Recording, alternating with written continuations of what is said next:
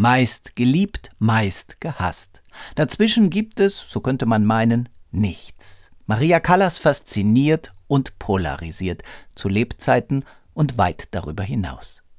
Fast lakonisch hat sie einmal behauptet, sie könne gar nicht verstehen, was die Leute an ihr finden, schließlich könne sie sich selbst ja weder sehen noch hören, was vielleicht ein Glück sei. I don't understand what people find in me because I cannot see myself. I cannot hear myself. Maybe it's fortunate.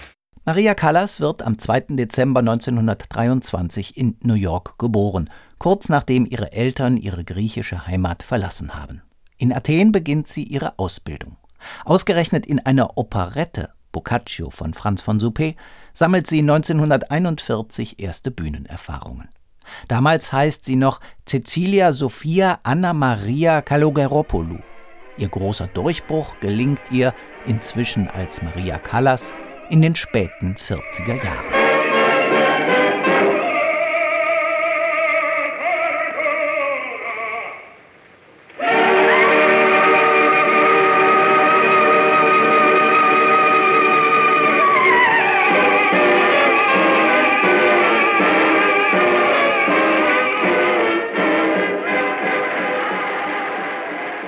1951 singt sie erstmals die Saisoneröffnung an der Mailänder Scala und gilt fortan als Königin der Opernwelt.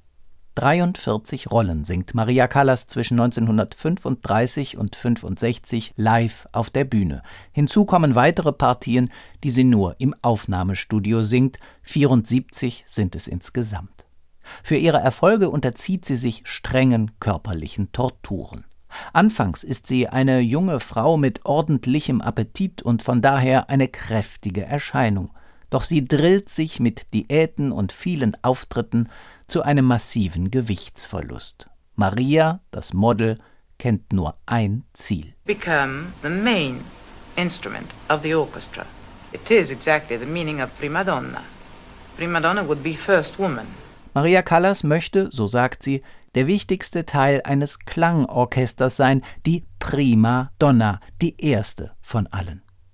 Ob als Königin Anna Bolena oder als käufliche Violetta oder als Nachtwandlerin Amina, mit ihrer vokalen und schauspielerischen Intensität setzt sie Maßstäbe.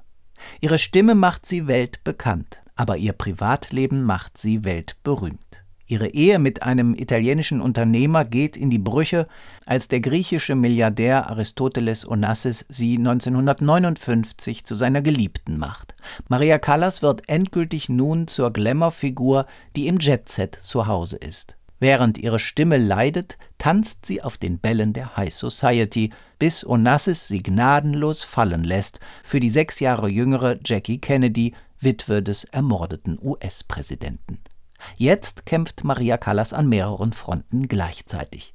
Gegen ihre viel zu früh ausgelaugte Stimme, gegen eine Reihe von Managern und Operndirektoren, gegen ein immer kritischeres Publikum und gegen eine unnachgiebig bissige Presse.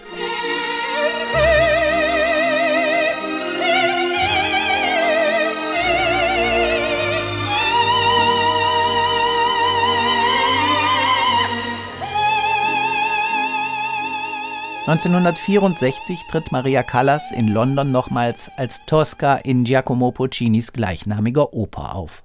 Sie will allen beweisen, dass sie noch singen kann. Ihre darstellerische Kraft und ihr vokales Feuer lodern nochmals auf. Der Dirigent Antonio Papano fasst diesen Moment treffend zusammen. Sie war wirklich eine Legende. Die Leute fühlten mit ihr mit. Sie wollten, dass sie ihre Dämonen besiegt und gewinnt.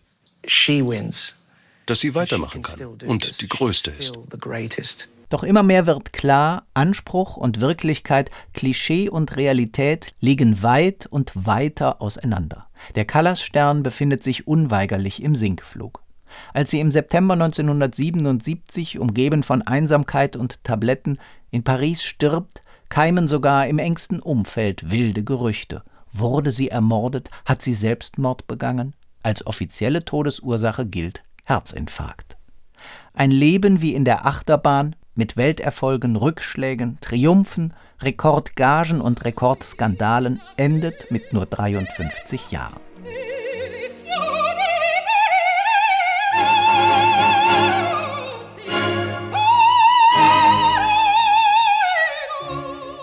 Erst nach ihrem Tod beginnt sich der Ruhm der Maria Callas wieder ungehindert zu vermehren. Ihre Aufnahmen gelten jetzt als diskografische Wegmarken, junge Sopranistinnen wollen singen wie die Callas.